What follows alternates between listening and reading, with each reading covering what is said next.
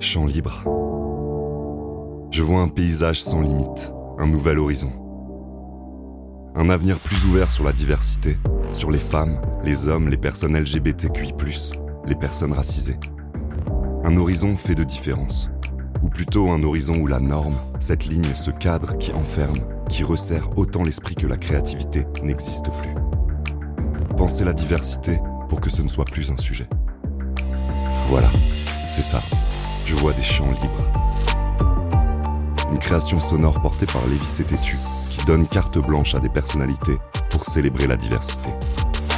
Champs libre, un podcast générateur d'ondes positives.